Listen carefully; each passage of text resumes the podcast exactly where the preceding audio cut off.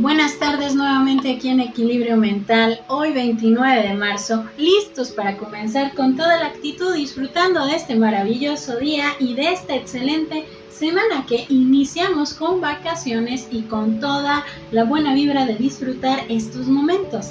El día de hoy empezamos con el desafío número 25, mantén flexibilidad en los juicios dándole pie a lo que estuvimos hablando en el episodio anterior sobre respetar lo que piensan, el día de hoy vamos a mantener esa flexibilidad en los juicios, entendiendo que los juicios son parte importante y central de lo que podemos reflejar. Empezamos con esta frase de Eric Corbera. Los juicios que hacen de ti expresan más de ellos que de ti mismo. Y ahí es donde nos podemos poner a pensar cuántas veces nosotros hemos emitido algunos juicios, juicios que muchas veces son el reflejo de lo que a veces podemos aportar de nosotros mismos. La mayoría de las veces vemos que un juicio nos puede afectar mucho, pero hay que desembaratar o desenmarañar esa creencia, esa forma de verlo un juicio es como un espejo, refleja lo que muchas veces puede tener la otra persona de sobre nosotros.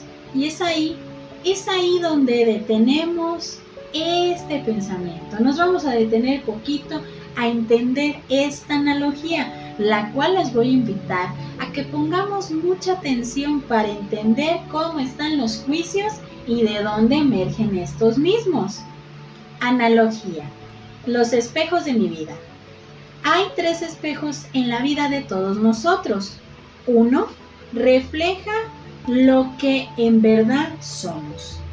Otro, lo que muchas veces queremos reflejar, por no decir que lo que fingimos ser. Y otro, lo que los demás pueden ver en nosotros mismos. Y ahí es donde se pone difícil entender la parte de los juicios. Un hombre va por la vida dándose cuenta que va fingiendo ser lo que él mismo cree que es. Pero un día, un fatídico día, se ve envuelto en un drama existencial, donde incluso se puede ver espiando entre las ranuras de la puerta, la puerta a la realidad que muchas veces fingió que existía, que muchas veces huyó por no verla, no porque fuera cruel la realidad, sino porque simplemente era demasiado para sí mismo. Vivió 10 años en una mentira donde él mismo pensó que todos creían. Era claro que tenía un espejo mágico, como el de la malvada bruja de un cuento, pero en ese espejo era multifacético para él mismo. Era un reflejo en el trabajo, otro en los amigos, otro en su familia y otro con los que lo admiraban y otro más con quien en realidad lo conocían. Uno más para sí mismo, pero todos estos reflejos se veían expuestos solo en tres opciones solo en tres opciones reales del espejo, que era el que en verdad es, el que quisiera ser y el que otros ven.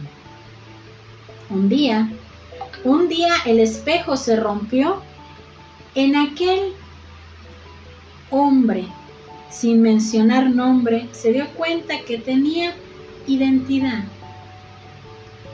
No tenía raíces, mucho menos una historia y como a todos nos pesa no tener algo, era claro que la vida de aquel hombre terminó siendo un caos por sí mismo, culpando en todos, incluso al espejo, por no saber quién en realidad era él.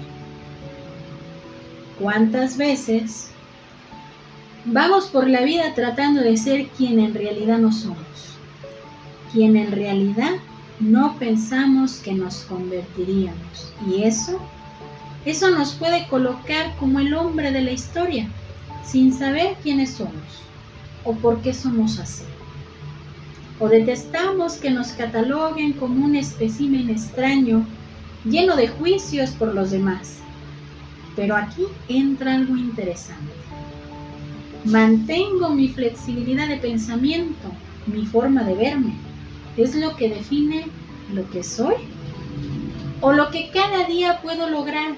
Es ahí donde la opinión real, coherente, válida, pero sobre todo sincera y responsable de lo que soy, de mi actual, de mis decisiones y de todo lo que hago, siendo realista, es lo que debe direccionar mi destino, mis pasos, mis logros. Pueden opinar los demás. Al final, el verdadero reflejo de lo que soy solo depende de mí y no de los demás. Mantengo la flexibilidad de mi pensar y también respeto el pensar de los demás, pero no lo atribuyo directamente que eso soy yo, porque el verdadero reflejo que debe de interesarnos es aquel que vemos realmente nosotros, dando alusión que lo que hago, pienso, digo, actúo es el reflejo de quien soy. Ese es el reflejo de nuestra realidad. En este punto yo comparto algo muy importante. A lo largo de la vida nos hemos dado cuenta que nos podemos encontrar con un sinfín de personas, un sinfín de personas que nos pueden atribuir la mala suerte, nos pueden atribuir el mal escenario, inclusive nos pueden insultar. Pero recordemos esta parte de esta frase. Los juicios que hacen de ti expresan más de ellos que de ti mismo. Hay una frase muy coloquial que dicen, ¿qué tienes tú de mí que me caes tan mal? Ahí es para pensar, ahí es para entender la parte del reflejo de lo que doy, de lo que me dan, pero sobre todo lo que realmente estoy expresando o dando a entender desde mi punto de vista. El día de hoy me voy a despedir con esta maravillosa parte de reflexión infantil de una niña para pensar. Una niña tenía dos manzanas en su mano. Su mamá se le acercó y le preguntó a su hija si le daría una manzana. La niña rápidamente mordió una y luego la otra. La mamá sintió cómo se le congeló la sonrisa y trató de no demostrar su decepción. Pero la niña le pasa una de las manzanas y le dice, Toma, mamita, esta es la más dulce. No importa cuánta experiencia o conocimiento crees que tienes, nunca hagas juicios. Ofrécele al otro la oportunidad de dar una explicación. Lo que percibes puede ser o no puede ser la realidad. Eso depende de ti. Entonces, el día de hoy mantengamos la flexibilidad de esos juicios, pero entendamos esa analogía de los tres espejos. Entendamos que muchas veces vamos a reflejar lo que en realidad somos cada uno de nosotros.